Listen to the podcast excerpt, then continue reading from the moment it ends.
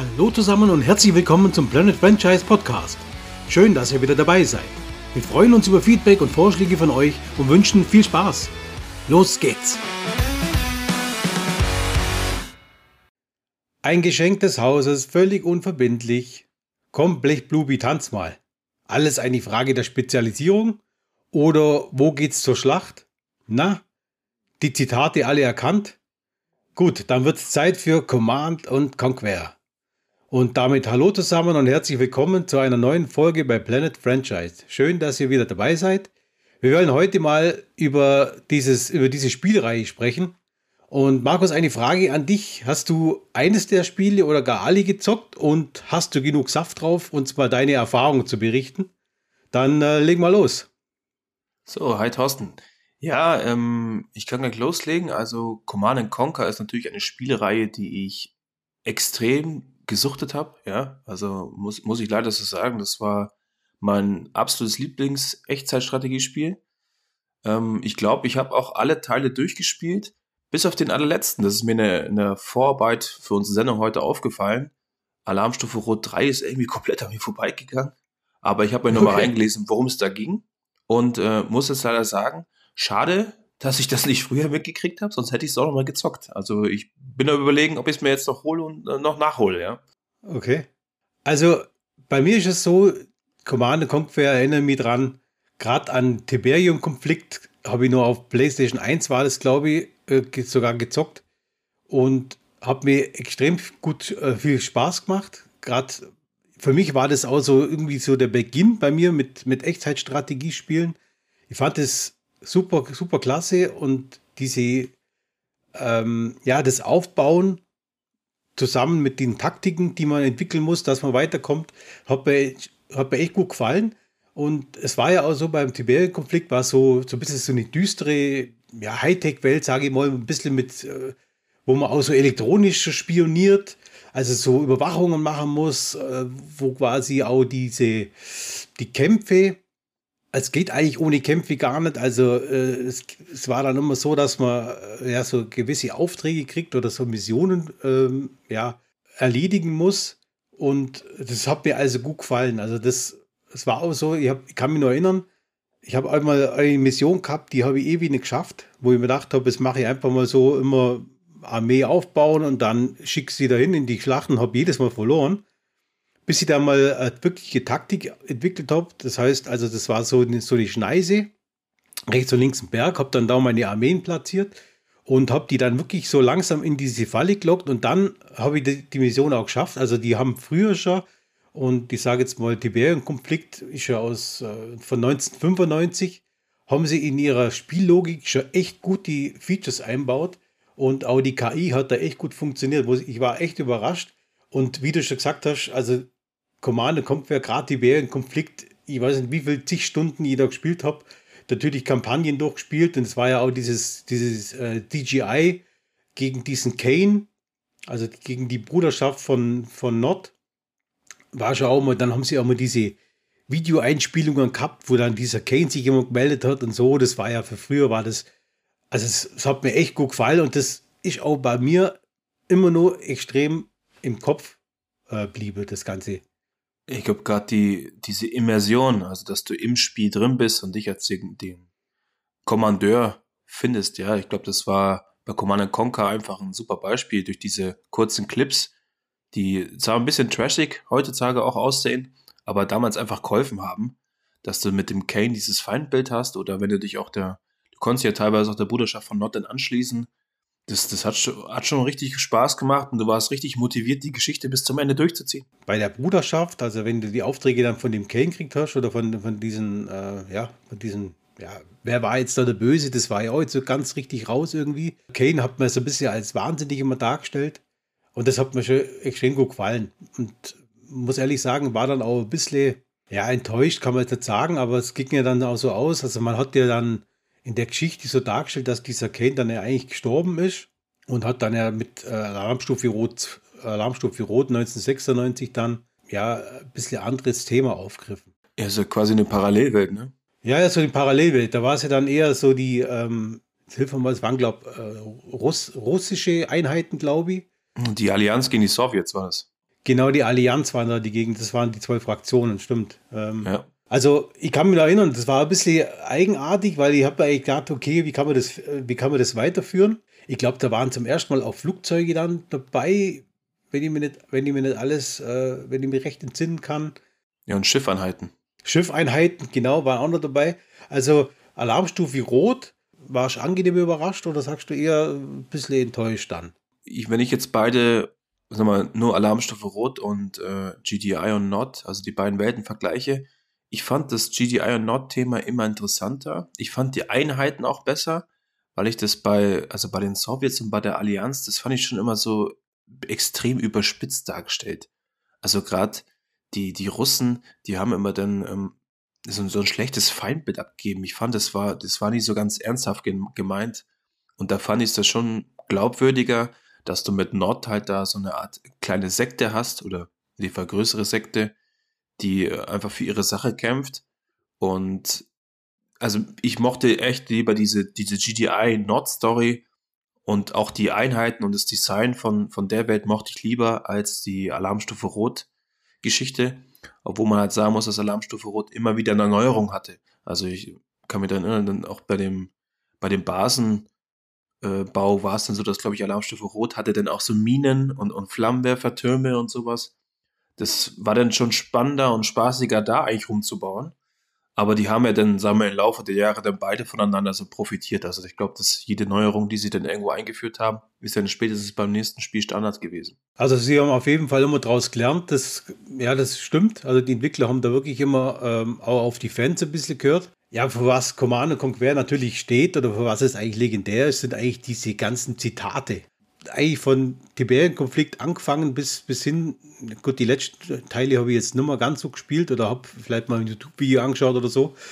Aber das war schon immer auffallend, diese lustigen Zitate, wo da immer kamen. Ich habe ja vorher schon ein paar Mal zitiert, aber ähm, es gibt ja noch einige andere, Rohre poliert und geschmiert oder äh, gab es ja dann auch diese, diese, ich sauge das Internet leer und lass das Zeug, wo dann so, so ein Hacker mal gesagt hat.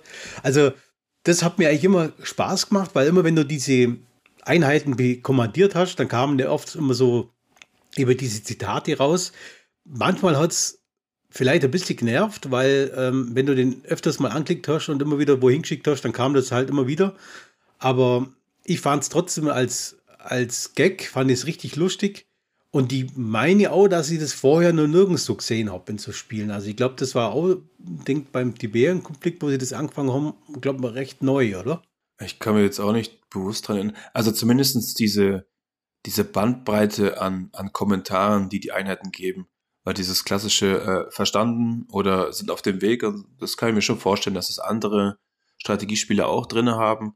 Aber mhm. dieses, ja, ich mach dich rundblech, Bobby oder sowas, ja, oder wo geht's zur Schlacht, also das, das sind schon Sachen, die, die kommen halt dann echt aus dem Command Conquer Universum. Ja, das stimmt, ja. Frage an dich.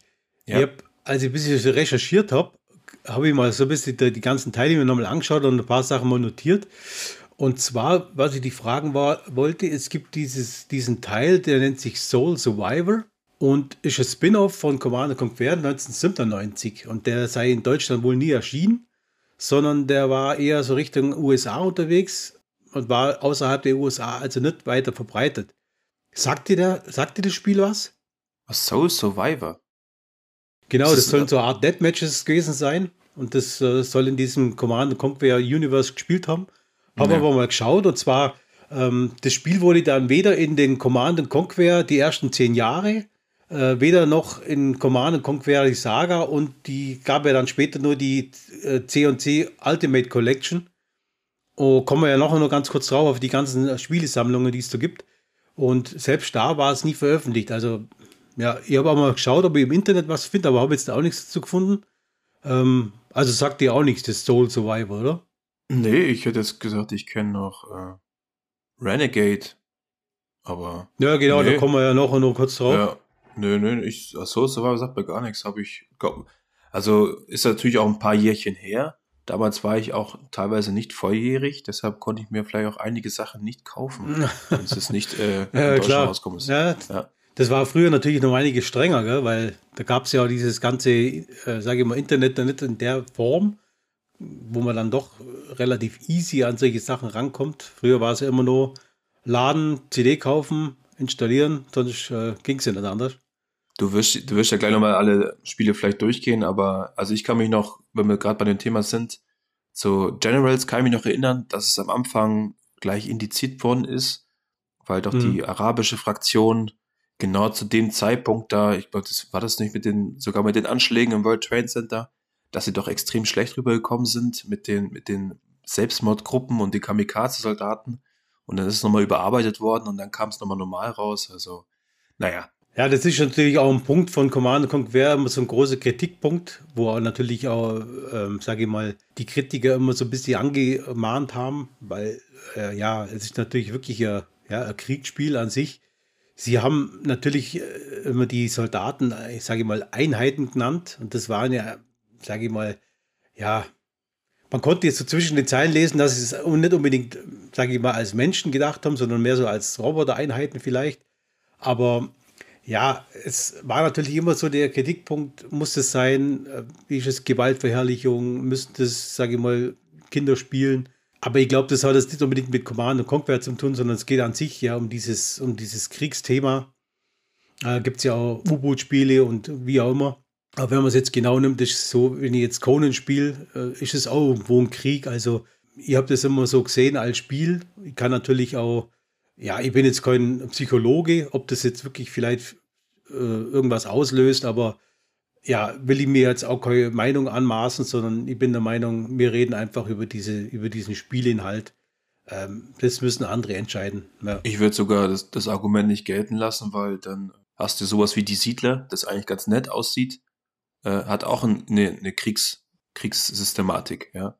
Und auch wenn die mhm. ganz nett ausschauen und sich mit Schwertern die, die Fresse einkloppen, ist das genau das Gleiche. Also ich, ich glaube, das war damals zur Diskussion, weil es halt zu dieser Zeit mit dem Nahostkonflikt und den Kriegen, da haben sie wahrscheinlich genug Nahrung gehabt, um drüber zu sprechen. Gut, man muss natürlich auch, sage ich mal, also meine persönliche Meinung, ja, und das will ich ganz deutlich sagen, dass es meine persönliche Meinung ist, sondern ich glaube, man muss auch ab und zu mal die Kirche so ein bisschen im Dorf lassen, wenn man, wenn man dann alles immer gleich äh, so auf Richtung, ja, keine Ahnung, äh, auf die Waagschale nimmt und sagt, wenn einer mal was, was, was sagt, was jetzt vielleicht nicht so der Norm entspricht, dann ist es nicht immer gleich jemand, der vielleicht aus der rechten Seite kommt oder so, sondern man muss ja mal ein bisschen ja, Vernunft walten lassen teilweise, aber das äh, glaube ich, das würde jetzt zu weit führen, wenn wir uns da äh, drüber diskutieren. Und wir wollen ja Spaß haben und über Command Conquer sprechen. Ich schlage vor, wir machen mal weiter mit Tiberian Sun. Ja, Im August 99 kam er raus. Feuersturm, ja. Firestorm im März 2000 dann. Also waren die auch mega geil. War jetzt wieder die, man hat jetzt hier wieder die GDI und Not aufgegriffen und äh, kam ja auch so bis zu die Geschichte über die Kane wieder raus, was es aus dem wurde. Äh, am Ende von Command Conquer, der wurde ja für tot erklärt. Ja, jetzt wurde ja so diese, dieser Firestorm, Firestorm oder Firestorm-Kampf. Ähm, wie, wie hast du das, wie hast du das empfunden? Wie hat dir das Spiel gefallen? Ich habe, ähm, wenn ich nochmal zurückgehe, also Command Conquer Tiberian Konflikt und Alarmstufe Roto 1 habe ich so teilweise gezockt. Also das war jetzt nicht, mhm. dass ich glaube, ich habe die CD irgendwo hergekriegt von meinem Nachbarn oder sowas und habe halt ein bisschen gespielt und war damals so jung, dass ich noch gar nicht richtig begriffen habe, um was es da eigentlich wirklich geht, sondern man hat einfach sich gefreut, dass man ein Computerspiel hat. Und Tiberian Sun war denn das, und das Feuersturm war denn das erste Spiel, was ich mir gleich bewusst zu Geburtstag gewünscht habe oder so. Und okay. natürlich habe ich das dann bis zur Vergasung gespielt. Also das, ich kann mich erinnern, das ist meistens so die Missionen, wo du am Anfang den Bauhof hast, die waren toll. Da, da hast du dann quasi lang gespielt und hast sogar versucht, noch am Ende der Mission die, die gegnerische Basis irgendwie ähm, mit deinen Ingenieuren auch zu übernehmen, dass du beide Technologiestränge hattest und hast dann quasi so eine, so eine Mega-Basis gebaut, weil Nord hatte ja diesen, diesen Stealth-Generator, wo du dann alles unsichtbar machen mhm. konntest und GDI hatte ja mit dem, mit den Feuersturm-Generatoren hatten die so eine Wand, wo doch dann, die konntest du aktivieren und dann ist so ein kleines Kraftfeld entstanden. Also du, und diese beiden Technologien zu, zusammen zu nutzen und dann diese ultimative Basis zu bauen, das fand ich schon immer sehr faszinierend und äh, interessant. Und ich fand die Geschichte auch gut. Also auch bei Feuersturm ging es dann darum, dass die KI von Nord durchdreht, dieser Kabal. und da dann selber Einheiten hat, dann hast du auf einmal drei Fraktionen gehabt, also quasi einmal GDI, dann hast du das rote Not gehabt und das blaue Not und das, also mich hat das so komplett in den Bann gezogen. Ich wollte unbedingt wissen, wie das jetzt weitergeht mit Story und wie es denn ausgeht. Also die, die Bruderschaft von Nord, kann man sagen, hat ja so ein bisschen mit ihren komischen Experimenten da eigentlich so unwissentlich, ja, wie diese Art kybernetischen Monster oder so, wie man es jetzt nennen will, äh, sage ich mal, so ein bisschen erschaffen. Und äh, es geht ja so ein bisschen rum, so, so die, die Nachricht war ja so ein bisschen so, äh, wenn dann so ein Gegner kommt, der scheinbar übermächtig erscheint, geht es ja auch nur gemeinsam. Also so habe ich das bisher empfunden, wie sie dann äh, drüber nachdenken, wie sie das Ganze ja dann irgendwie bekämpfen wollen. Ja, genau, und ähm, ist ja auch vollkommen richtig. Ähm, ich, aber weißt du, wie gut das aufbaut ist? Kabal war ja vorher immer so die KI, die dir quasi beim Bauen geholfen hat. Da kam das wird ja, gebaut, genau. mhm. wird gebaut. Und danach ja, war auf genau. einmal der Gegner. Also das heißt, die haben sich da schon nicht irgendeinen genommen, den sie halt irgendwo aus dem Hut gezogen haben, sondern die gab es wirklich. Und ähm, bei GDI ist es ja Eva gewesen, das war diese Frauenstimme, die dann, die immer geholfen hat beim Bauen oder die hat eigentlich nur kommentiert hat beim Bauen. Und du, also allein dieses Spielprinzip, dass du dich halt weiterentwickelst und weiterbaust, bis du am Ende dann die Super-Einheiten und auch die, diese Super-Eigenschaften hast. Ich meine, bei, bei GDI ist es ja immer diese, diese Satellitenkanone gewesen, dieser Ionenablink, der dann quasi da die Gebäude platt gemacht hat.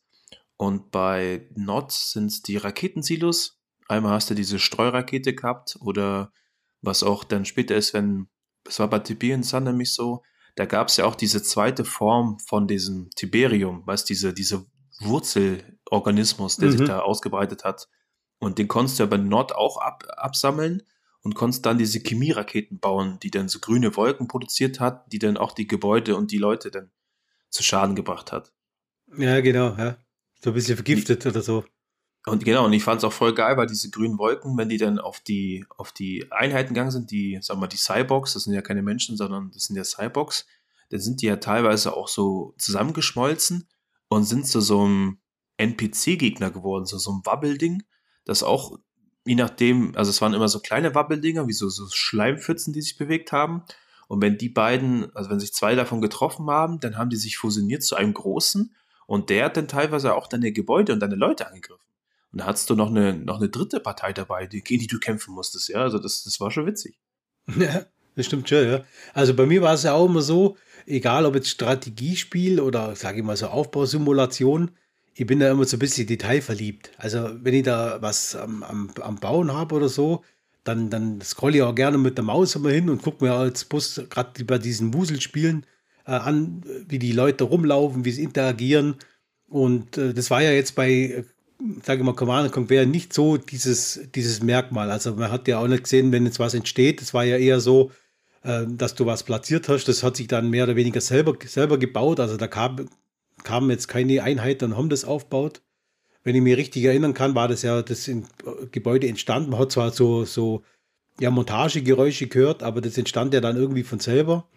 Und ähm, trotz allem war das trotzdem recht detailreich. Also wenn du hergezoomt bist, konntest du schon die Einheiten unterschiedlich erkennen. Auch schon bei, bei äh, im ersten Teil. Also die haben dann gerade, es war natürlich sehr pixelig, ja, die ersten Spiele, klar. Aber du konntest ja auf jeden Fall unterschiedliche Einheiten sehen von, von den Raketenwerfern zum Beispiel oder die normalen Einheiten. Also das äh, hat mir schon mal ganz gut gefallen. Und ich bin jetzt überhaupt kein Freund von so, ähm, sage ich mal, rundenbasierten Strategiespielen. Das ist, das ist einfach nicht meins, weil ich mag das halt in Echtzeit, weil einfach da was passiert und das ist ein bisschen unvorhergesehen und bei, bei diesen rundenbasierten Dingern, ja, da musst du mal planen und dann stellst du deine Einheiten dahin, dann machst du die nächste Runde, dann rennen sie wieder eins vor und also das war nie so meins, deswegen bin ich ja schon eher ein Fan von so Echtzeitstrategiespielen. Ich mag beides. Ähm, ich mochte zum Beispiel früher auch dem, das Spiel Panzergeneral. Das mochte ich früher ganz gerne eigentlich. Das war ja eher so rundenbasiert. Oder auch die Mischung. Also ja. zum Beispiel Rise of Nations war ja so, ein, so eine Mischung zwischen rundenbasiertes Spiel auf der, auf der Weltkarte und dann je nachdem, wo es zu Konflikt kommt, dann bist du quasi in Echtzeit reingegangen. Also das war auch toll. Ja, kommen wir weiter. Alarmstufe Rot 2. Sie haben das ja alles so beibehalten. Sie haben es immer so ein bisschen abwechselt. Nach dem Tiberium Sun, wo wir gerade gesprochen haben, gab es ja. ja. dann eben Alarmstufe Rot 2 im Oktober 2, 2000 und 2001 kam ja dann noch dieses, äh, diese Erweiterung mit Juris Rache raus. Ja. Ja, wie, wie hast du das? Alarmstufe Rot 2 kann ich mir entsinnen. Fand ich jetzt auch nicht schlecht. Wobei ja wieder dann diesen, ja, wieder dieses russische Thema mit, mit aufgriffen wurde. Ja, es ist natürlich, also es war das, wo es ein bisschen klamaukig ging. Also die, die Sowjets, die sind schon nicht so gut dargestellt worden, die waren schon so ein bisschen schusselig, sage ich mal.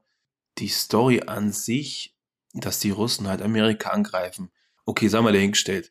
Was ich ganz toll fand, war wieder die, die Einheiten. Also du hast ja dann diese, diese fetten Zeppeline gehabt, die einfach alles bombardiert haben, was nicht bei drei auf dem Baum war. Das, das waren echt coole Sachen. Und ähm, später auch mit Juris Rache hast du dann so eine, so eine dritte Partei wieder reingekriegt, der viel mit so Gehirnkontrolle machen konnte. Da konntest du andere Einheiten übernehmen, konntest du quasi die Vorteile von denen nutzen. Also das fand ich auch ganz, ganz interessant eigentlich, aber ist dann schon, ja, sagen wir, sehr abgedreht gewesen. Also sie haben ja auch Einheiten immer ganz cool benannt. Also ich kann mich noch entsinnen. Da war es ja auch, gab es ja auch so Prisma-Panzer, Tesla-Trooper, dann diese Terrordrohnen, die fand ich auch eigentlich coole Idee. Ja, und Psychoverstärker, der Riesentintenfisch, den hätte jetzt ich nicht braucht unbedingt. Und diese Überschall-Delfine gab es ja auch noch. Also das war, ja, war schon ein bisschen fast zu futuristisch, aber ist mit Sicherheit Geschmackssache. Also das muss man, muss man sich überlegen. Feldzüge gab es wieder zu Land, äh, über Wasser, auch Luft, äh, in der Luft auch wieder, das haben sie beibehalten. Ja, also das mit den Rekruten, das Veteranensystem, fand ich jetzt da ein bisschen auffällig, dass man da die Rekruten recht schnell zu, also dass man die recht schnell verbessern konnte. Also das war einfacher, fand ich, also ich persönlich, wie jetzt in den Teilen zuvor. Aber ja, wahrscheinlich wahrscheinlich auch so ein, wie man es halt wahrnimmt, ja. Du hast ja, es gab ja dann auch diese, diese Kämpfe innerhalb der Städte, wo sie dann den Häuserkampf auch, sagen wir mal, ein bisschen dazugeholt mhm. haben. Da konntest du jetzt in die Häuser verschanzen. Das war jetzt ja, sagen wir schon ein großer Vorteil. Das war vorher, glaube ich, nicht so im, im Detail dabei, dass es da einen Häuserkampf ging. Ja, also ich habe es gern, ich habe gern gespielt, kann man schon sagen. Und auch diese verschiedenen Technologien, dass die, zum Beispiel diese Prismatürme, ähm, dass die dann wenn du die, je nachdem, wie du dir postiert hast, haben sie so auf sich selber geschossen und haben dann quasi einen großen Strahl geschossen. Das, das fand ich eigentlich so eine ganz coole Idee. Oder auch die Tesla-Türme, dass die äh, Sowjets quasi das ein, ein Äquivalent nutzen, das bloß eine andere Technologie hat, fand ich auch ganz interessant. Nur gefällt mir die, die Welt von GDI und Not und auch das, das Thema mit dem Tiberium, dass da quasi der, der Meteorit abgestürzt ist und die nutzen dieses Material, um Geld zu gewinnen, fand ich ein bisschen cooler weil äh, bei Alarmstufe Rot ist ja so, dass sie quasi das Erz immer einsammeln. Und das waren ja mhm. so blaue Kristalle, die irgendwo rumliegen, wo man sich gefragt hat, hä, warum liegen die jetzt denn da eigentlich rum? Also da, da fand ich die GDI Nordwelt ein bisschen schlüssiger.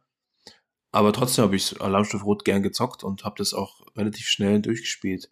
Nur ging es mir immer so, ich weiß nicht, wie es dir ging. Ich war schon eigentlich immer gerne der, der GDI oder in dem Fall die Allianz gespielt hat und er so widerwillig mit, mit den Sowjets oder mit Nord angefangen hat. Weiß ich, wie es dir dabei geht. Ja, das stimmt schon.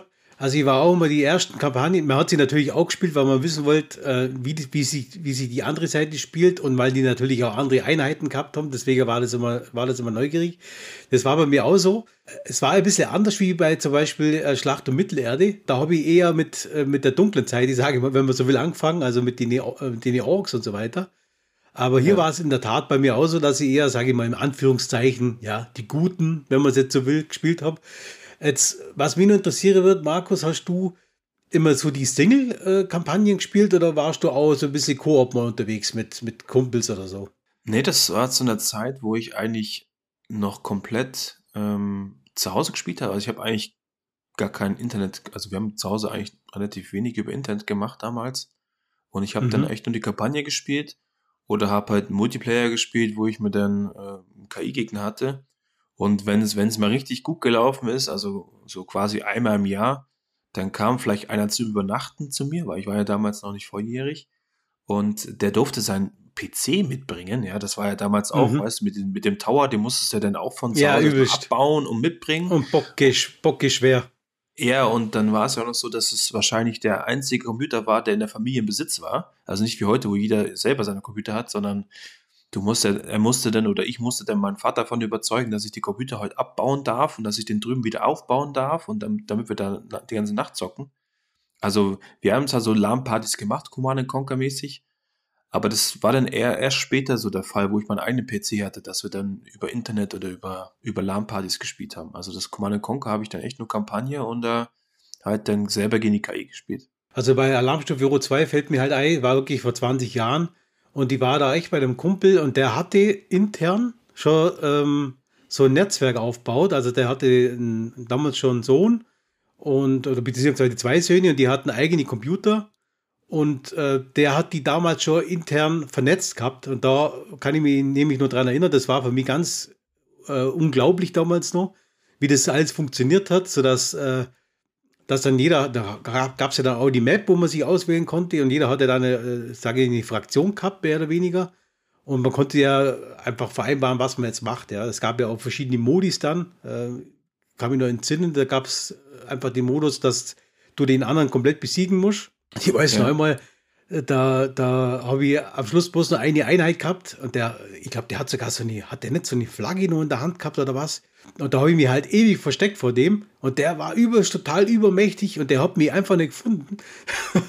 ich habe immer wieder, immer wieder bin ich hinterhergerannt und habe mich dann so Dinger versteckt. Ja, irgendwann war es natürlich schon mal so. Der konnte dann auch so Flächenangriffe machen, da hat es mich dann schon erwischt. Aber das, hat, das war lustig, wo ich dann, das war ja auch so, der, der hat das ja Tag und Nacht gespielt. Gegen so jemand hast ja, ist ja heute immer nur so, hast ja keine Chance, oder? Der weiß ja, der hat innerhalb von kürzester Zeit hat der schon die ersten Luftangriffe gemacht. Da war ich immer nur am, am, am Zeug farmen und an meine Bodeneinheiten zum, zum Herrichten. Da hat der mich schon angegriffen, also das war dann, äh, äh, sage ich mal, absehbar, dass ich da nicht lang bestehen kann dagegen. ja. ja, aber es hat trotzdem übelst, übelst launig gemacht. Das war wirklich, ähm, ja, für mich ist die Spielereihe einfach absolut fantastisch unterm Strich. Also ich, ich muss auch sagen, mir, mir hat das extrem gut gefallen bin gerade überlegen, kannst du dich noch an eine Superwaffe erinnern? Was haben denn damals die bei Alarmstufe O2, was waren die Superwaffen bei, bei den Sowjets? War die Atomrakete, ne? Ich glaube, ja.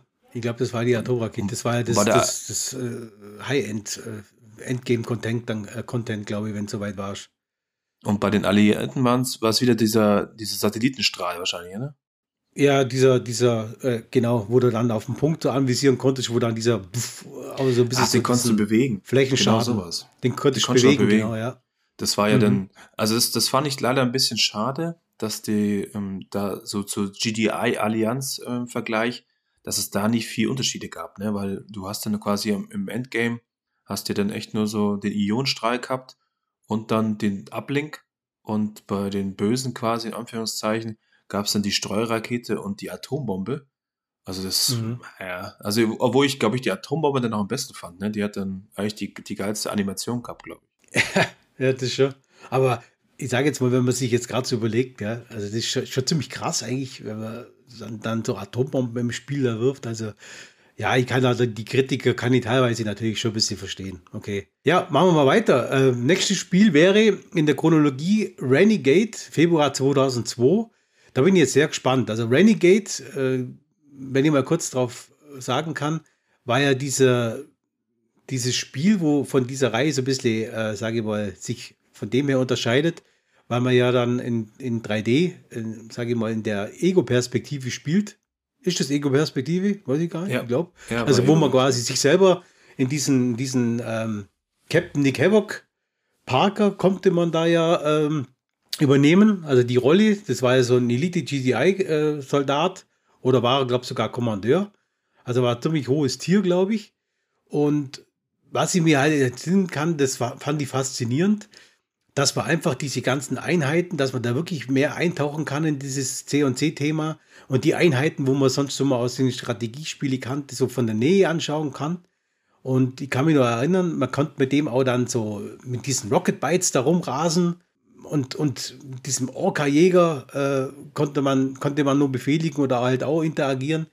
Also, wie, wie hat dir dieses Spielprinzip gefallen? Ich weiß bloß, bei mir war es so, dass das Spiel immer wieder abgestürzt ist. Ich weiß nicht, ob das vielleicht bloß auch an mir lag, aber ähm, wie hast du das Renegade auch gespielt? Ich habe es auch gespielt. Hm, ich fand es damals auch, er war ziemlich neugierig und fand es interessant, dass du halt zum ersten Mal so die, diese, diesen Blick aus der Einheitensicht hast, ne? Und ähm, die Gebäude mal zu sehen und da reinzugehen, fand ich damals schon echt cool. Also ich weiß noch, bei, bei Nord gab es ja immer diesen Obelisken als Wachturm. Kannst du dich erinnern, dass dieser, dieser, sieht aus wie so ein Skorpionschwanz, der Laser schießen konnte aus seiner Spitze. Ja, ja, ja, ja, genau, ja.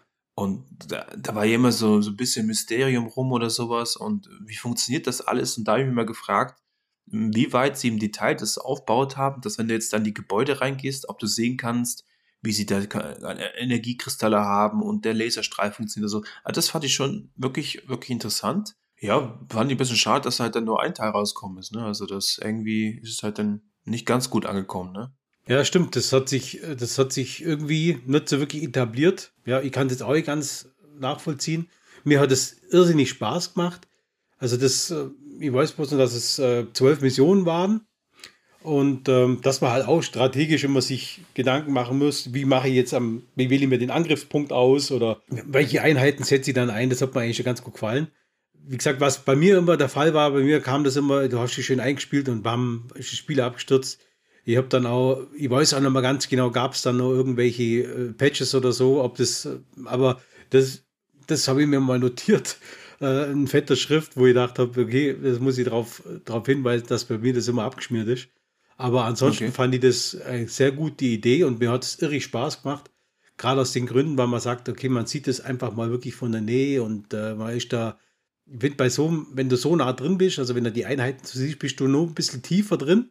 Kam natürlich ein bisschen weg von diesem, von diesem Strategiegedanken, dem klassischen äh, Echtzeitstrategiespiel. Aber durchaus fand ich es auf jeden Fall einen guten Ansatz. Hat mir gut gefallen, ja.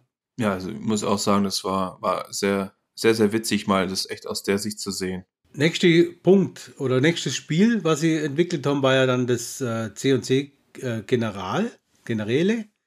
Das mhm. kam im Februar 2003 heraus. Und die haben mir was schlau gemacht, dass die Urfassung wurde ja indiziert und war dann erst 2013 wurde das erst aufgehoben. Also zehn Jahre später kam dann auch als Neuauflage in, in Deutschland als Generäle raus. Das haben sie ja dann die, war ja dann die erste Veröffentlichung auch, als dann die, diese Westwood Studios ja eigentlich geschlossen haben. Die haben wir dann quasi aufgehört mit, äh, ja, weiß nicht, keine Ahnung, Pleite, Bankrott oder einfach zugemacht. Sind sie aufgekauft worden, keine Ahnung. Ich weiß bloß, dass das eben dann die äh, erste Veröffentlichung quasi war die Stunde Null nach dieser äh, Westwood Studio Schließung. Aber Generäle, Markus, gespielt? Ja, wie gesagt, ich habe das ähm, relativ früh gespielt. Dann ist es, glaube ich, indiziert worden. Also ich weiß noch, dass ich zu Hause mit meiner Mutter eine Riesendiskussion hatte, weil es auch in den Nachrichten vorkam. Dass oh ja, Generals da ja, ähm, ich glaube, ich meine, es waren diese Kamikaze-Einheiten von der, von der arabischen Fraktion, dass es halt irgendwie da zur Diskussion gab und da musste ich ihr das auch mal zeigen, dass es nicht so schlimm ist und das weiß ich heute noch. Und ich habe es dann zeitlang auch nicht mehr gespielt. Und dann ist es erst später wieder warm geworden, wo, ich glaube mit Stunde Null, also Stunde Null habe ich dann ein bisschen mehr gespielt, weil du doch eigentlich jetzt im Nachhinein betrachtest, ist es schon extrem nah an der echten Welt gewesen, ne? Also die ja. Einheiten, wenn du da denkst, es waren, glaube ich, die, was, wie hieß die gute Fraktion? War es sogar die UN-Fraktion? Ja, ich glaube, das war schon ziemlich, das, das, war schon ziemlich real. Also ich weiß, ich weiß auch nur, dass man, da war ja auch das Thema mit diesen ja, kriegerischen Handlungen dann in der Zeit. Und äh, wo meine Frau dann auch gesagt hat, äh, ja, die fand das auch so toll. Ich war halt einfach ein C&C-Fan und das war halt einfach ein, ein, neuer Teil, wo mich halt einfach voll interessiert hat. Und ich muss ehrlich sagen, ich habe jetzt da wirklich nicht auch unbedingt drauf geachtet, ja, wer das also welche Einheiten oder welches Land jetzt da dahinter steckt, sondern mir ging es eigentlich bloß um, um das Spiel an sich. Es war ja so, also Command Conquer ist jetzt keine Ausnahme zu anderen Spielen, wo viele Teile haben. Es ist ja vom Spielprinzip eigentlich immer sehr gleich. Es gibt ja immer diese Missionen, es gibt Einheiten, die ändern sich dann, die werden erweitert. Man macht grafisch Neuerungen und äh, neue Waffen und so weiter rein. Aber nichtsdestotrotz äh, ist es bei mir so, dass jeder Teil irgendwie so ein bisschen seine, seinen Charme hat. Und bei mir ist gerade Generäle, ist bei mir irgendwie, hat es für mich eine andere, eine andere Position. Also es ist für mich einfach das, der Teil, den ich vielleicht, den ich inhaltlich und vom Spiele her super geil fand und der auch voll Spaß gemacht hat, weil das auch gerade andere Waffen wieder waren und äh, aber das ist der Teil, wo ich, wo ich auch sagen muss, ist wirklich grenzwertig, ob man den in der Form äh, wirklich jetzt unbedingt veröffentlichen musste. Also ich habe generell, glaube ich, am wenigsten gespielt. Ja. Weil das irgendwie, ich war damals auch nicht, glaube ich, noch nicht alt genug dafür, um diese ganze, diese ganze Geschichte darunter rum irgendwie begreifen zu können, warum das jetzt da so diskutiert wird und was das für Hintergründe hat. Ähm, ich war schon eher mhm. so der, der in der fiktiven Welt äh, zu Hause war. Aber ich fand auch die Waffen und, und, und die Technologien waren interessant, weil ich kann mich noch erinnern, die, ja, die, die westliche Fraktion, ich weiß es gar nicht, wie sie heißt, war, ich meine, es war die UN, oder? Die, die haben doch auch mhm. verschiedene Jets gehabt. Und die Jets, die gab es ja in echt auch, als den Tarnkappenbomber und den, den Abfangjäger und sowas. Das, das war dann schon eigentlich ganz cool, dass du das selber bauen konntest und konntest dann quasi die, die anderen damit äh, ja, bombardieren. Also das war schon sehr nah an der Realität, ja. Und auch die Superwaffen, also die Benzinbombe, die ist zum Beispiel super hängen geblieben, dass du quasi eine Bombe abwirfst und dann ist erst so ein, so eine riesen so eine leicht grüne Staubwolke da und auf einmal wird die entzündet und dann gibt es eine riesen Explosion. Also das, das fand ich schon, fand ich schon cool. Aber ja, das ist jetzt so, ich glaube, heutzutage wird es nicht mehr funktionieren, weil da, ich glaube, die, die Chinesen waren damals ja auch noch Gegner, ne? das du ja auch noch sagen. Die andere mhm. Fraktion war ja, China und die andere Fraktion war die globale Befreiungsarmee, wo also ich quasi diese äh, Taliban-Hintergrund hatte, so ein bisschen. Also heutzutage wird es, glaube ich, nicht mehr umsetzbar, ohne dass du einen Shitstorm kriegst, der dich sonst wohin haut. Ja, das glaube ich auf jeden Fall auch. Und deswegen habe ich eben auch gesagt, dass das äh, für mich der, der Teil ist, den, man, den ich am meisten nachvollziehen kann, wenn man da, wenn man den ein bisschen kritisch betrachtet. Ja, weiter geht's. Tiberium Wars äh, 2007. Zeitgleich ist auch die, die Kane-Edition erschienen, kann ich mich nur erinnern. Die Kane-Edition war ja die, sage ich mal, nicht jugendfreie Version von, von Tiberium Wars. Ja. Und äh, 2008 mit Kanes Rache war das ja quasi dann vollendet, das Ganze mit, äh, mit den Addern. Ja, äh, startet ja auch wieder dieses Tiberium-Reihe, war ja auch wieder mit so einem, ja, das ist schon mal so ein bisschen so atomar aufgebaut. Das war ja am Anfang, wenn ich mir richtig erinnern kann, ich weiß nicht, ob es der Teil war, wo so ein riesiger Atomfeuerball zu siehst, wenn, wo das startet, wo der so nachts da leuchtet und da beginnt ja quasi der dritte Tiberium-Krieg mit dem neuen Kapitel. Wie hast du diesen Teil erlebt? Ich fand, das, da, da gipfelt ja eigentlich so ein bisschen das, das Ganze konfliktmäßig, weil ja. du hast jetzt in den mhm. anderen, anderen Teilen hast du ja, am Tiberian-Konflikt ist so ein bisschen die Rivalität zwischen GGI und Not erklärt worden und auch wo es Tiberium herkommt. In Tiberium Sun und in Renegade hat man ja dann schon auf dieses außerirdische Schiff eingespielt. Da gab es ja die eine Mission, wo du den, den Tacitus aus dem Raumschiff holen musst. Und da musst du quasi das Raumschiff beschützen, dieses, dieses Außerirdische. Und da geht es ja eigentlich um dieses Tacitus-Ding, was eigentlich so das, ja, die Omniscience, also das, das ultimative Wissen darstellt. Und bei Renegade gibt es ja auch eine Mission, wo du ein UFO findest, du dann auch diese komische Waffe findest, die, die quasi so, ja, so allmächtig ist. Und diese, diese UFO-Storyline, die sich durch GDI und Not zieht, wird ja dann da gegipfelt, in denen dann endlich mal die Außerirdischen auftauchen und der, der Planet ja auch so, sagen wir so kurz am Kippen ist, weil alles voll mit dem ganzen Tiberium geworden ist, ne?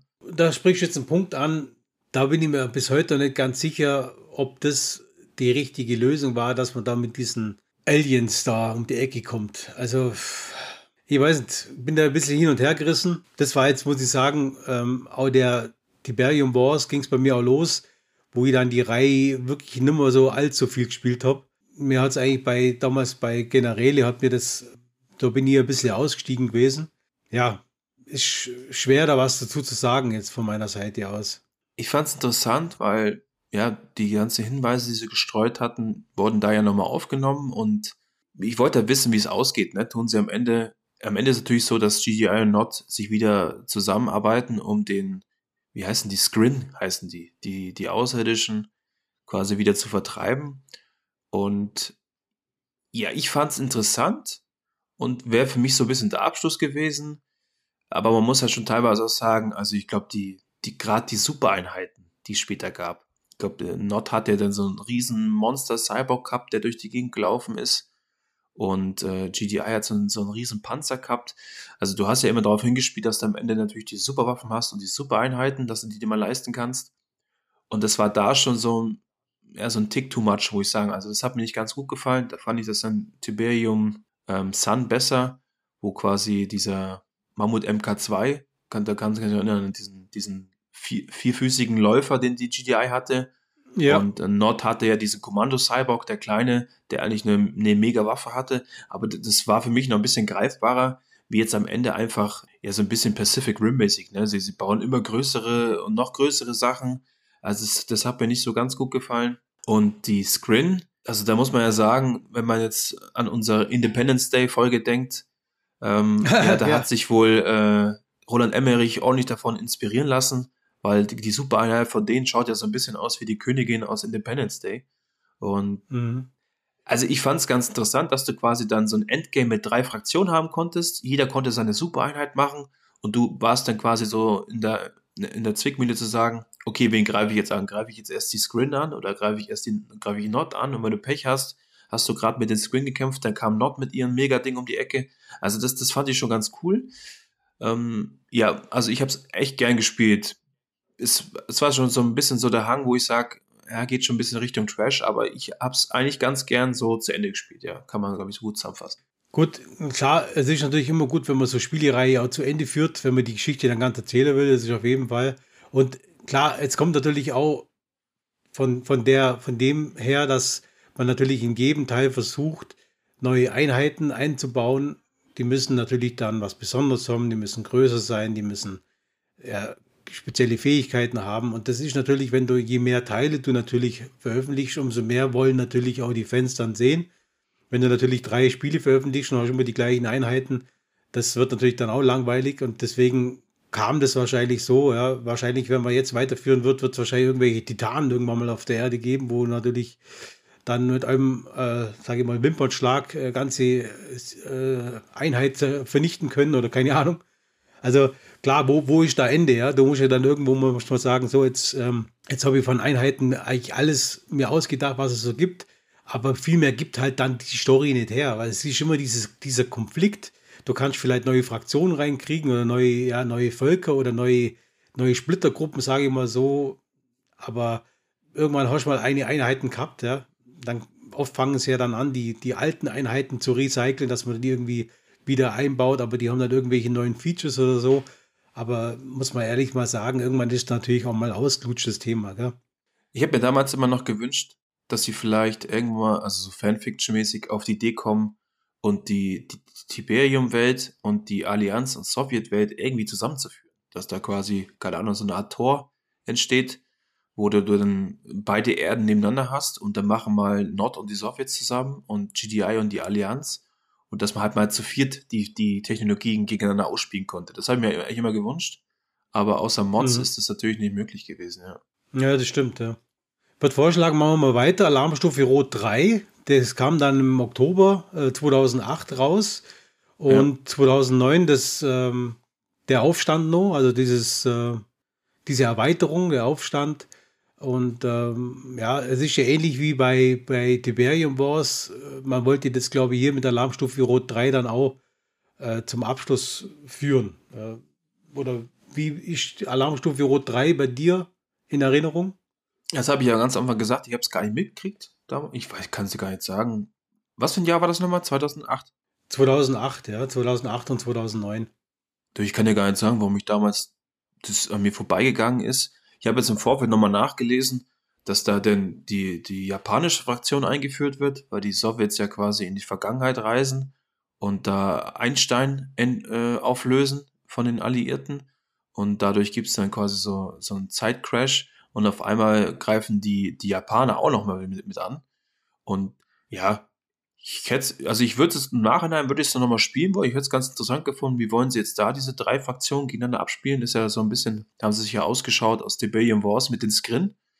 Ähm, aber es ist halt schon ordentlich Richtung Trash unterwegs. Ich habe die Videos dazu angeschaut und ähm, wenn du die Japaner noch dazu siehst, die halt echt in ihrem Klischee behafteten Outfit dastehen mit Samurai-Schwert und da gibt es halt Samurai-Roboter und ja, ja, also das ist dann schon, äh, ja, also heutzutage musst du halt echt aufpassen, ne? Wenn sich da einer ja. beschwert, dann bist du schon fast dran, weil die mit diesen asiatischen Klischees um sich werfen, ne? Dann.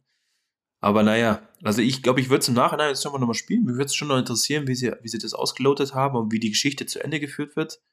Aber mir ist es komplett an mir vorbeigerutscht, also keine Ahnung. Ja, es, es wurde ja so ein bisschen erklärt, dass die, die Alliierten eigentlich kurz vor dem Sieg stehen und die Sowjets so ein bisschen so äh, sich da verschanzt haben. Auch wieder bei dem Kreml, da glaube ich, so ein bisschen, hat man so ein bisschen dargestellt und äh, haben aber als letzte Hintertürchen oder als letzte Verzweiflungstat haben sie so eine, so eine Zeitmaschine entwickelt, so, ähm, die aber nur im Experiment, experimentellen Stadium, äh, Status besteht, reisen einfach zurück und wollen irgendwie Albert Einstein ausschalten, und bevor der gewisse Technologien entwickeln kann, äh, die dann wiederum den Alliierten zum Sieg verhelfen. Also, doch das ist ja dann eben dann auch die dritte Macht, also sprich dann die asiatische Macht, dann, ähm, sage ich mal, mit ins Spiel kommen, durch diesen Einschnitt in die, in die Zeit einfach.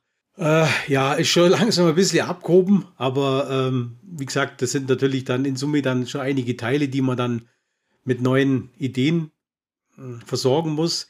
Aber es ist ja eigentlich auch so, was wäre denn die richtige Version gewesen? Also bei uns sieht man ja auch oft, wenn wir unsere, unsere Fails haben und unsere Continue-Folgen, ist es ja auch so, dass wir das so fortführen, wie wir das jetzt für uns machen würden. Ja, das äh, ist ja ähnlich bei denen. Ja, wenn die jetzt einen Spieleentwickler haben oder sage ich mal einen, der die, die ganze Story, äh, Storyline schreibt, dann gibt es halt irgendwann die Entscheidung, wir machen es jetzt so und so. Und ähm, ja, die kann man jetzt gut und schlecht finden es gibt mit Sicherheit auch in dem, in dem Bereich welche, wo sagen, Alarmstufe Rot 3 fanden die mega super, weil dann die Fraktion dazu kam und so weiter.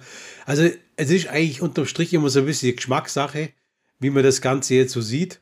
Und ähm, ja, deswegen ist es ja super, dass wir darüber einfach mal sprechen können, was, was so Vorteile, Nachteile sind und Stärken und Schwächen. Jo, 2010, Markus. Ja. Tiberian Twilight. Ja, habe ich mich damals ja, ich habe mich ziemlich drauf gefreut, weil ich dachte, hey cool, die versuchen es doch noch irgendwie fortzuführen. Ähm, da habe ich im Vorfeld Berichte gelesen, weil damals gab es ja noch hier Zeitschriften, PC-Games und sowas, weißt du, was man sich gekauft hat, und habe das dann gelesen und so. Und ähm, habe auch ein paar Videos dazu angeschaut. Hab's dann auch mal angespielt, aber ich muss sagen, die haben dann da einen, einen mega Fehler gemacht, äh, den ich bis mhm. heute nicht verzeih. Und zwar haben sie eigentlich versucht, dieses ganze Basen, Aufbausystem, dieses Base Building schneller zu machen, indem sie diese, diese mobilen Bauhöfe hatten, die dir quasi nur die Gebäude produziert haben, wo du dann schnell Einheiten machen konntest. Und äh, also das, das hat mich gleich so abgeschreckt, dass ich gesagt habe, okay Leute, nee, das spiele ich nicht zu Ende. Also das, da bin ich gleich ausgestiegen. Das war das das mobile, die, die mobile Einheit ja. da, wo du aber mit, mitgeschleppt hast, oder? Ja, das, also das war einfach, ich mochte das einfach mit diesem, mit dem Base Building und du hast dann Abwehrwaffen gebaut und hast teilweise gewartet, bis der Gegner dich angreift und so. Also ich mochte ja auch früher die Mission nicht, wo du, wo du keinen Bauhof hattest. Also du hast dann, also am schlimmsten war, du hast von mir aus irgendwie zehn Leute gehabt und musstest die dann da durch so eine Basis durchschleichen, um irgendwas zu klauen. Das fand ich schon scheiße. Also ich wollte immer bauen, immer bauen und immer sammeln. Und genau das haben sie da eigentlich versucht zu ändern. Nur halt, äh, ja, in schneller und in, in blöder. Entschuldigung, in blöder einfach. Also ich fand es nicht gut. Ich bin da, da komplett ausgestiegen. Also ich muss ehrlich sagen, ich habe das Spiel, wenn was angespielt, ich kann mir jetzt auch an das Spiel, also jetzt gerade an die mobile Einheit kann ich mich erinnern, ja. Aber ich, da ist jetzt nichts hängen geblieben, wo ich mir sage, ah, das, das, das war so extrem gut, dass ich mir das gemerkt habe. Ich weiß bloß, dass man, äh, dass man viele, ja, dass man, glaube ich, mit diesem Teil wollte man diese Twilight, äh, diese Tiberien, Konfliktthema wollte man da, glaube ich, zum, zum Ende bringen, wollte vielleicht auch nur hier und da auf offene Fragen da eingehen. Aber ja, also ich kann jetzt zu Tiberian Twilight ganz offen gesagt nicht viel sagen, weil ich jetzt nicht unbedingt der Spieler war, wo das jetzt lang gespielt hat. Also ja, ich kann mich noch an das Bild erinnern. Kane war wieder darauf und hat irgendwie so einen Mantel angehabt und hat irgendwie so halb ja, weggeschaut. Ja, das weiß ich. Ja, stimmt. Oh, wo man sich dachte, ja, okay, also Kane ist echt, sag mal, ein sehr charismatischer Charakter und hat auch einen coolen Namen und alles. Aber den halt den vierten Teil nochmal rauszuziehen und nochmal rauszuziehen, also da haben wir gedacht, ey Leute, Fleiß ist einfach gut, das mal einfach sein zu lassen. Ne? Die Geschichte ist auserzählt und ja. Genau, jetzt habe ich noch eine Frage an dich. Ja. Ja, und zwar, ähm, wenn du jetzt diese ganze Command Conquer-Reihe mal Revue passieren lässt, äh, gibt es da noch so eine Art Geschichte, was wir haben ja beim Arc-Special haben wir auch so, so Geschichten nochmal erzählt. Gibt es da irgendwas, wo du sagst, das ist bei dir besonders hängen geblieben, irgend so ein Magic Moment oder, oder eine Einheit, wo du sagst, ja, die fand ich super geil? Also, es gab ein paar Momente, also für mich ist das absolut beste Spiel ist immer nur das allererste, der Tiberium-Konflikt. Ja. Hat natürlich auch mit dem zu tun, weil es dann, wo das rauskam, was ganz Neues ist. Und ich weiß noch, auf der PlayStation 1 war das trotz Controller, also sage mal C&C spielt man ja eigentlich auf dem PC, aber damals auf, auf PlayStation 1 war das trotz Controller sehr gut zu steuern. Also du konntest da mit diesen Cursor-Taschen diese, diese Rahmen ziehen. Der Auswahl mit diesem Rahmen war, glaube ich, auch relativ neue Technik, wo sie damals eingebaut haben, dass man die Einheiten so auswählen konnte. Ja. Also da äh, kann ich mir erinnern, dass, ähm, wie ich vorher schon mal erwähnt habe, dass da so eine Mission dabei war. Frage ich jetzt immer welche. Es war auf jeden Fall eine Nordmission, wo ich äh, diesen, ich kann mich nur erinnern, diese äh, Kane, die haben ja immer diesen, diese Hand von Nord gehabt als, als Bauwerk. Ja. hat ausgeschaut wie so, wie so eine Hand. Äh, und das war dann immer so, am Schluss war das dann irgendwie die, die, die Mission, dass man das halt, finale Version musste sich das quasi ähm, ja, bekämpfen oder zerstören. Und da war auf dem Weg dahin war eine Mission, eben, wo ich immer wieder gescheitert bin wo ich mir dann wirklich eine richtig gute Taktik überlegt habe und ich weiß nicht, wie oft ich das versucht habe. Und dann dieser Moment eben, wo du das dann, ähm, ja, wo du diese Mission dann geschafft hast, dieses kam ja dann am Schluss auch mal so kurz so heroische Musik so ein bisschen. Das war schon, war schon ziemlich geil und das kann ich mir gut erinnern. Und äh, was hängen geblieben ist an dieser Reihe war bei Renegades dieses ähm, das erste Mal in diese Spielreihen mit dieser 3D-Welt und äh, das einfach von der Nähe zu erleben. Und die weiß auch noch, ich bin ja. da ewig rumgesprungen und habe mir die ganzen Einheiten angeschaut und so weiter. Das hat sich auch noch bei mir äh, ja sehr tief im Gedächtnis verankert. Wie schaut es bei dir aus? Ich fand, was man auch extrem loben muss, ist der Soundtrack. Also das glaube ich, jeder, der es gespielt hat, ist heute noch im, im Gehör drinne. Diese, diese Musik, die im Hintergrund immer lief. Also das, ich habe den letzten nochmal, habe ich mir das über Amazon Musik, habe ich es nochmal angehört ja, irgendwie, irgendwie finde ich das immer noch total geil. Du bist gleich wieder drin in dem Spiel. Und ähm, auch all diese, diese Effekte, also jetzt ohne böse zu sein, wenn der, wenn der Sammler, ja, was der Tiberium-Sammler, wenn der über einen ja. Cyborg fährt, dieses Knacken, ne? Oh ja, ja. das stimmt, ja. Also, das, ja, das konntest du ja teilweise auch taktisch nutzen, ja. Also ja, wenn du deine Einheiten über diese Fußeinheiten geschickt hast, dann hast du gleich mal da 20 Einheiten zerknirscht, dann platt. Und Stimmt, also ja, das, das kann ich auch noch erinnern. Ja? So stell mir das vor, wenn, wenn du beim Zahnarzt bist und der den Weisheitszahn rausknackt. Ja, also irgendwo müssen den Sound müssen sie hergehabt haben. Und da möchte ich noch eine Geschichte loswerden. Und zwar, ähm, das ist bei mir heute noch eine der, ja, da, also damals habe ich mich ge gefühlt wie der Superhero schlechthin. Ähm, bei Feuersturm. Da gibt es die Endmission. Da hast du den Kabal so ein bisschen eingeengt. Und wenn du seine Basis halbwegs kaputt gemacht hast, dann kommt er als Mega-Cyborg raus und versucht zu fliehen. Und du musst versuchen, ihn quasi unterwegs, bevor er aus der Karte rausläuft, eigentlich kaputt zu, kaputt zu machen. Und mhm. wenn du das vorher natürlich nicht weißt, dann ähm, kann es sein, dass er dir entkommt, bababam, hin und her. Und ich habe davor natürlich clevererweise gespeichert und habe das dann immer wieder neu geladen und habe mir dann überlegt, wie könnte ich den Kabal eigentlich am effizientesten ausschalten. Und bei, bei Feuersturm, das ist ja, der Name kommt ja daher, weil die GDI hat damals die Technologie gehabt, ähm, dass sie doch anstatt einer Betonmauer als, ähm, sagen wir, als Basisbegrenzung hatten, die doch diese Feuersturmtechnologie. Das war doch dieses Kraftfeld, mhm. was du einschalten konntest und ausschalten konntest. Und da gab es dieses, diesen Gag oder dieses, dieses, ja, diesen Trick. Wenn du das anmachst, diese Feuersturmwand, und du tust danach deine ganzen Kraftwerke verkaufen und kommst in ein rotes Energieniveau, dann lief das Feuersturmding durchgehend. Weil sonst ist es immer nach okay. einer gewissen Zeit ausgegangen. Und da lief es durchgehend. Und dann habe ich mir quasi so ein, so ein Viereck gebaut in der Karte, wo dieser Kabal dann quasi drüber läuft. Und sobald er in diesem Viereck drin war, habe ich den Feuersturm aktiviert, habe schnell die Kraftwerke verkauft und habe ihn dafür immer eingesperrt. Aber. Also, äh, hast du denn gesehen, dass dann die, also das Spiel hat dann quasi nicht gewusst, was mit der Kabal los ist, sondern der ist dann immer yeah. so ein bisschen hin und her gelaufen und konnte aber nicht fliehen, weil das Feuersturmwand hatte quasi ihn eingesperrt. Ja. Okay, also war damals schon. Also, aber es war nie, auf jeden Fall eine Taktik, ja? muss man offen zugeben. Ja, ich weiß nicht, ob das äh, bis heute noch eine der bekanntesten Taktiken, dass man bei, bei Feuersturm einfach die Kraftwerke verkaufen muss, um, die, um das Kraftwerk aufzuhalten. Aber okay. ja, fand ich toll, dass das auf jeden Fall möglich ist, ohne dass er jetzt da, also er hätte ja auch kaputt gehen können oder keine Ahnung was.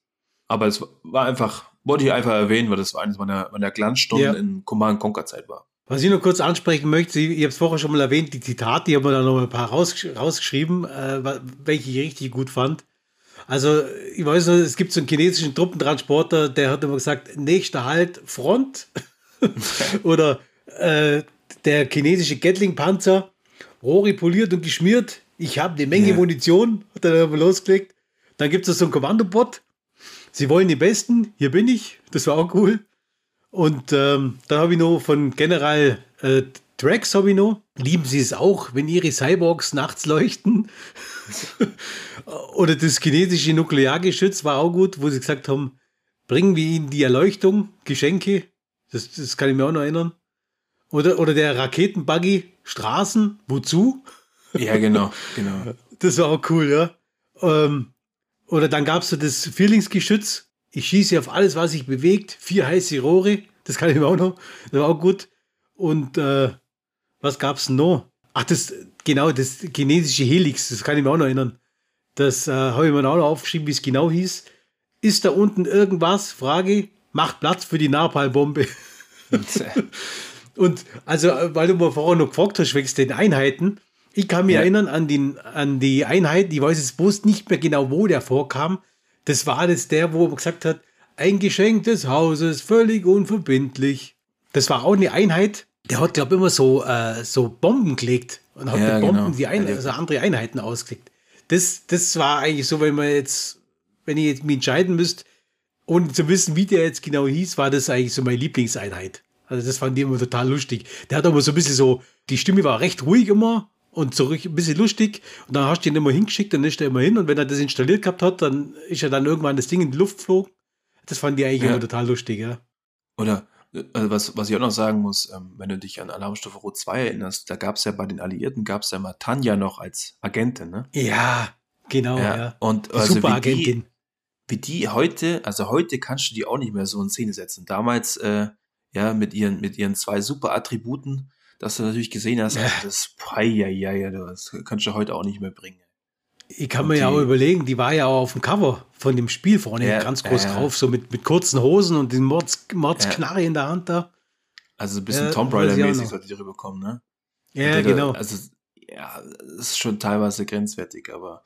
Na, eine Frage ich noch, bevor wir jetzt beenden. Ähm, was ist denn die, also die, die, die beschissenste Einheit, an die du dich jemals erinnern kannst? Könnte ich jetzt so nicht sagen.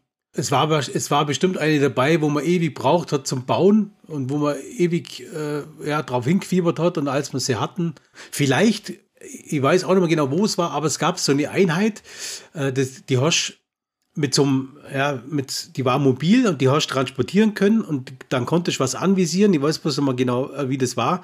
Und da hast du was anvisiert und dann hat die sich so langsam aufgebaut und äh, dann hat die was abgeschossen. War auch so eine Rakete oder was. Und das war, kann ich mich erinnern, das war auch, äh, sage ich mal, ein Feature, wo ich gedacht habe, also bis das Ding aufbaut ist, bis das Ding schießt, sind die ganzen Einheiten schon alle wieder weg. Also das hat sich, das war eher mehr so zum Angriff auf, auf äh, gewisse äh, Strukturen. Sage ich mal, wenn da vorne dann so diese Siedlung war, diese Nordsiedlung oder wie auch immer, und du hast die dann vorne aufgebaut und hast dann eben drauf geschossen.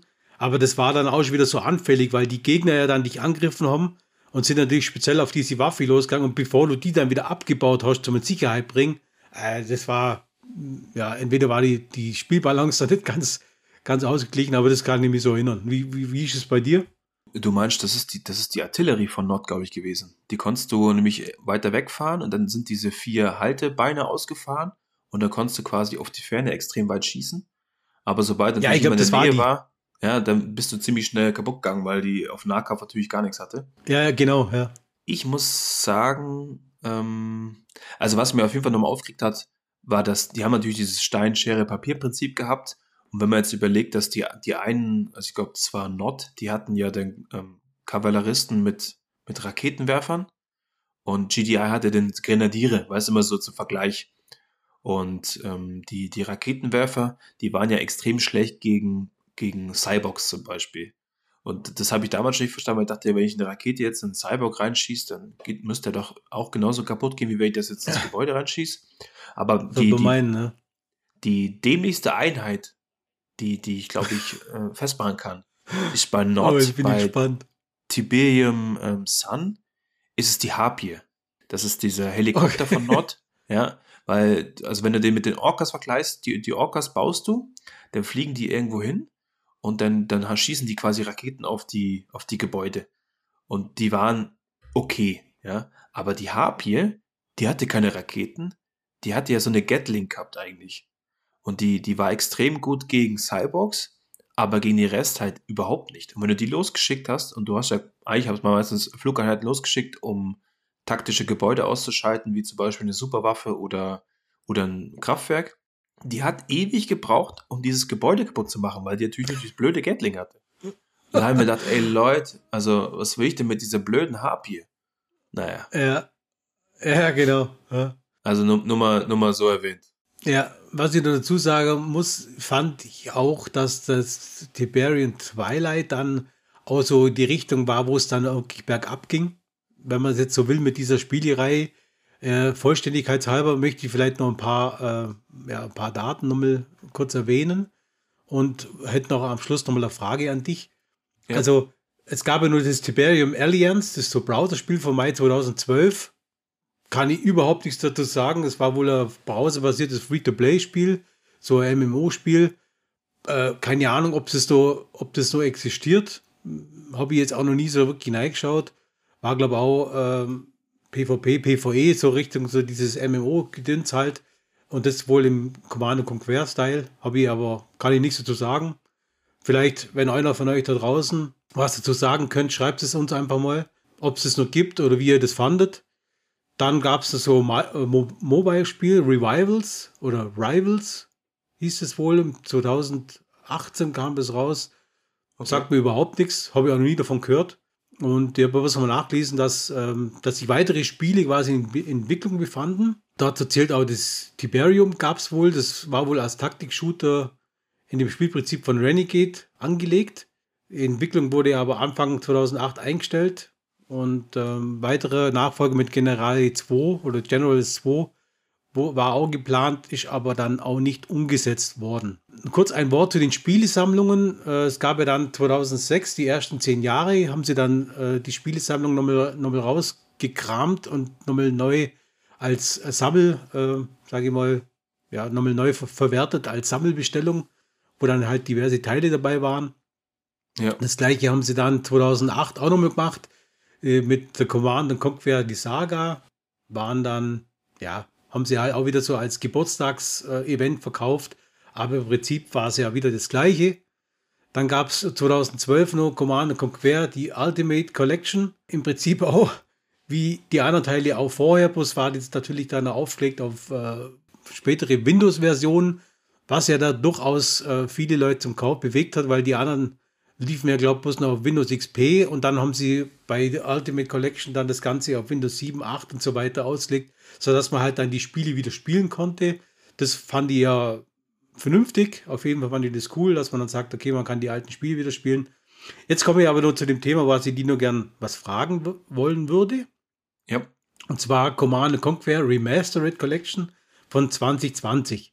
Die haben sie ja neu aufgelegt. Das heißt, die, die ersten ähm, Teile haben sie quasi neu aufgelegt, Tiberian-Konflikt und so weiter.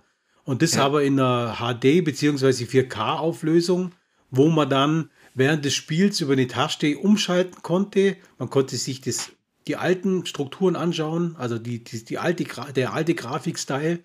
Und wenn man auf die Taste drückt, kommt man an die neuen wechseln. Also, wie fandest du das? Hast du das auch gespielt? Ich habe es nicht gespielt, ich habe mir Videos dazu angeschaut und äh, Let's Plays, weil ich es doch interessant fand, aber ich wüsste jetzt nicht, ob ich sag mal, die, die, das Durchhaltevermögen hätte, nochmal die gleiche Mission nochmal zu spielen. Also das wüsste ich jetzt mhm. nicht. Aber ich fand es auf jeden Fall interessant, wie du gesagt hast, dass man hin und her switchen kann zwischen alter und neuer Grafik. Ich glaube, ich würde halt trotzdem die, die neue Grafik befürworten, weil das ist bei, also die Sehgewohnheit ja, die hat sich mit dem HD-Zeitalter ein bisschen verändert. Ist auf jeden Fall eine Überlegung, dass man das sich holt, denke ich mal, gerade weil ich Alarmstufe Rot 3 auch noch nicht gespielt habe. Wenn ich das jetzt nachhole, vielleicht kommt da nochmal so, ein, so eine Art Gefühl auf, wo ich sage, hey, ich zock doch nochmal alles von vorne bis hin. Also ich habe es mal angeschaut. Ich muss sagen, das äh, tut dem Spiel richtig gut. Die neue Grafik macht richtig viel Spaß. Es war auch mal wieder lustig, so die Anfangsmission zu spielen von, äh, von Tiberium-Konflikt zum Beispiel. Und das Ganze in der, sage ich mal, aktuelleren Grafik zu sehen. Also kaufen auf jeden Fall. Allerdings äh, äh hätte ich es jetzt nicht empfohlen, gerade wo es rauskam, für den vollen Preis zu kaufen, äh, wenn man da ein paar Monate wartet und das kriegt man dann für, keine Ahnung, 15 bis 20 Euro, dann glaube ich, ist es in Ordnung und dann macht es auch nochmal Spaß. Zumal man ja auch viele Teile auch schon seit vielen Jahren mehr gespielt hat und dann vielleicht die eine oder andere Mission gar nicht mehr so kennt. Also auf jeden Fall hätte ich gesagt, die Ultimate Collection 2012 aufgrund der äh, Kompatibilität mit Windows 7 und 8 empfehlenswert. Und die Command Conquer Remastered Collection von 2020 hätte ich jetzt auch nochmal gesagt, die lohnt sich auch als, als Tipp, dass man sich das nochmal anschaut. Ähm, ist auf jeden Fall äh, einen Blick wert. Ja, wie gesagt, meiner Seite hätte ich alles rauskaut, was ich von Command Conquer noch weiß. Markus, wie schaut es bei dir aus? Also ich hätte auch gesagt, ich bin, ich bin damit zufrieden. Jetzt, äh, ich habe auch wieder Lust bekommen, eine Echtzeitstrategie zu spielen. Äh, wenn vielleicht noch ein Aufruf, wenn jemand zuhört, der an Entwicklung von Echtzeitstrategiespielen beteiligt ist. Also ich bin immer noch ein Fan. Lass dieses Franchise oder diese, diese Spielrichtung nicht auf, äh, nicht sterben. Ja, und vielleicht schreibt in die Kommentare rein, was kann man denn gerade so empfehlen an Echtzeitstrategie? Was, was muss ich denn auf jeden Fall zocken? Also außer Iron Harvest. Okay, gut. Alles klar. Markus? Ah, genau. Dann äh, kennt ihr es ja ähm, am Ende. Schaut's keinen Scheiß, hört lieber Planet Franchise. Oder die Abwandlung war ja, spielt keinen Scheiß. Ah ja, spielt keinen Scheiß. Wir sind ja bei, wir sind ja bei PCs. Spielt keinen Scheiß, hört lieber Planet Franchise. Sehr geil. Okay, also bis zum nächsten Mal. Macht es alle gut. Ich wünsche euch was. Ciao. Ciao. Wir danken euch fürs Zuhören. Schön, dass ihr dabei wart. Wenn ihr Lust habt, empfehlt uns weiter oder ladet euch die Episoden runter. Habt ihr Ideen für unseren Podcast, welche ihr gerne mit uns besprechen wollt? Dann kontaktiert uns über die Social Media Kanäle, YouTube oder unsere Webseite unter planetfranchise.de. Wir würden uns sehr freuen, von euch zu hören. Lasst es euch richtig gut gehen. Bis zum nächsten Mal, euer Planet Franchise.